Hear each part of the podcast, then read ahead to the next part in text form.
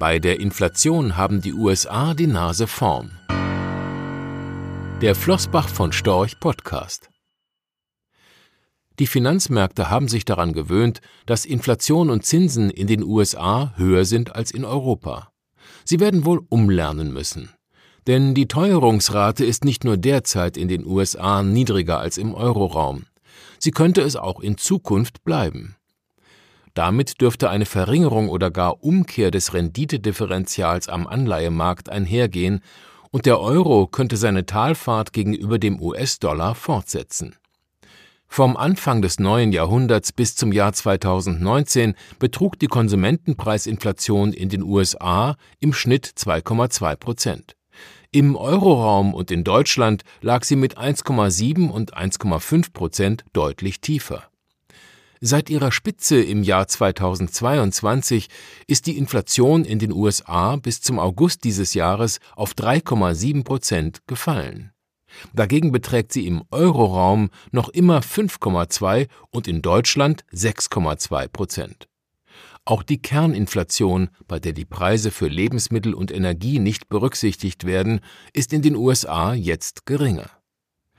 Drei Gründe sprechen dafür, dass die Teuerungsrate auf der anderen Seite des Atlantiks auch künftig tiefer liegen wird. Erstens hat die US-Notenbank Federal Reserve Fed die Zinsen zur Bekämpfung der Inflation energischer angehoben als die Europäische Zentralbank EZB. Im September lag der Leitzins in den USA 1,8 Prozentpunkte über der Inflation. Im Euroraum lag er um 1,2 Prozentpunkte darunter. Der EZB-Rat hat auf seinem letzten Treffen die Leitzinsen zwar noch einmal erhöht, aber den Märkten signalisiert, dass der Zinsgipfel erreicht sein könnte. Dagegen hat das Offenmarktkomitee der Fed jüngst die Zinsen unverändert belassen, aber weitere Anhebungen in Aussicht gestellt. Zweitens hat die Federal Reserve ihre zur Geldbeschaffung gekauften Anleihebestände bisher um rund 12 Prozent abgebaut. Die Europäische Zentralbank hat dagegen ihren Bestand nur um 6 Prozent verringert. Auch in Zukunft dürfte die EZB ihren Anleihebestand langsamer abbauen. In ihrem 1,7 Billionen Euro schweren Pandemieprogramm will sie fällige Titel bis Ende 2024 durch Neukäufe ersetzen, um die Zinsen für hochverschuldete Euro-Staaten niedrig zu halten. Und drittens dürfte die strukturelle Inflation im Euroraum aufgrund von teuren Rohstoffimporten, steigenden Preisen für CO2-Zertifikate und anziehenden Löhnen aufgrund des Arbeitskräftemangels höher bleiben als in den USA. In der Vergangenheit war die höhere Inflation in den USA mit höheren Zinsen verbunden. So rentierte die zehnjährige US-Staatsanleihe von 2000 bis 2019 im Schnitt jährlich 3,4 Prozent, die entsprechende deutsche Bundesanleihe dagegen nur 2,6 Prozent.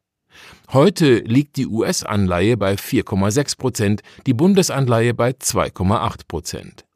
Sobald sich der Markt auf eine Umkehr der Inflationsdifferenz einstellt, dürfte die deutsche Anleiherendite daher auf oder über das US-Niveau steigen.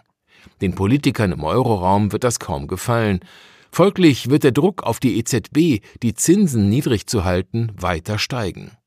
Gibt sie dem nach, wofür die bisherige Erfahrung spricht, wird sich die Kombination von höherer Inflation mit niedrigen Zinsen in einer Abwertung des Euro gegenüber dem US-Dollar niederschlagen.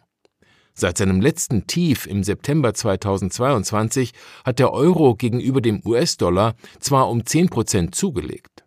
Seit seinem Allzeithoch im März 2008 hat er jedoch 31 Prozent eingebüßt.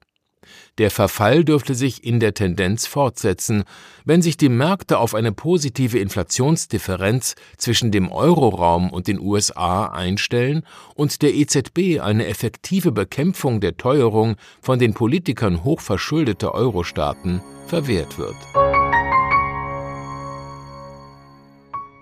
Rechtlicher Hinweis diese Publikation dient unter anderem als Werbemitteilung.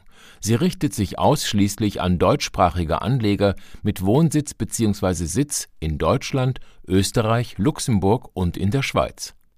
Die in dieser Veröffentlichung enthaltenen Informationen und zum Ausdruck gebrachten Meinungen geben die Einschätzungen von Flossbach von Storch zum Zeitpunkt der Veröffentlichung wieder und können sich jederzeit ohne vorherige Ankündigung ändern.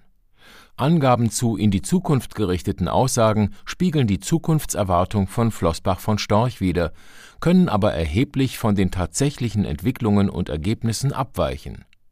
Für die Richtigkeit und Vollständigkeit kann keine Gewähr übernommen werden. Der Wert jedes Investments kann sinken oder steigen, und Sie erhalten möglicherweise nicht den investierten Geldbetrag zurück.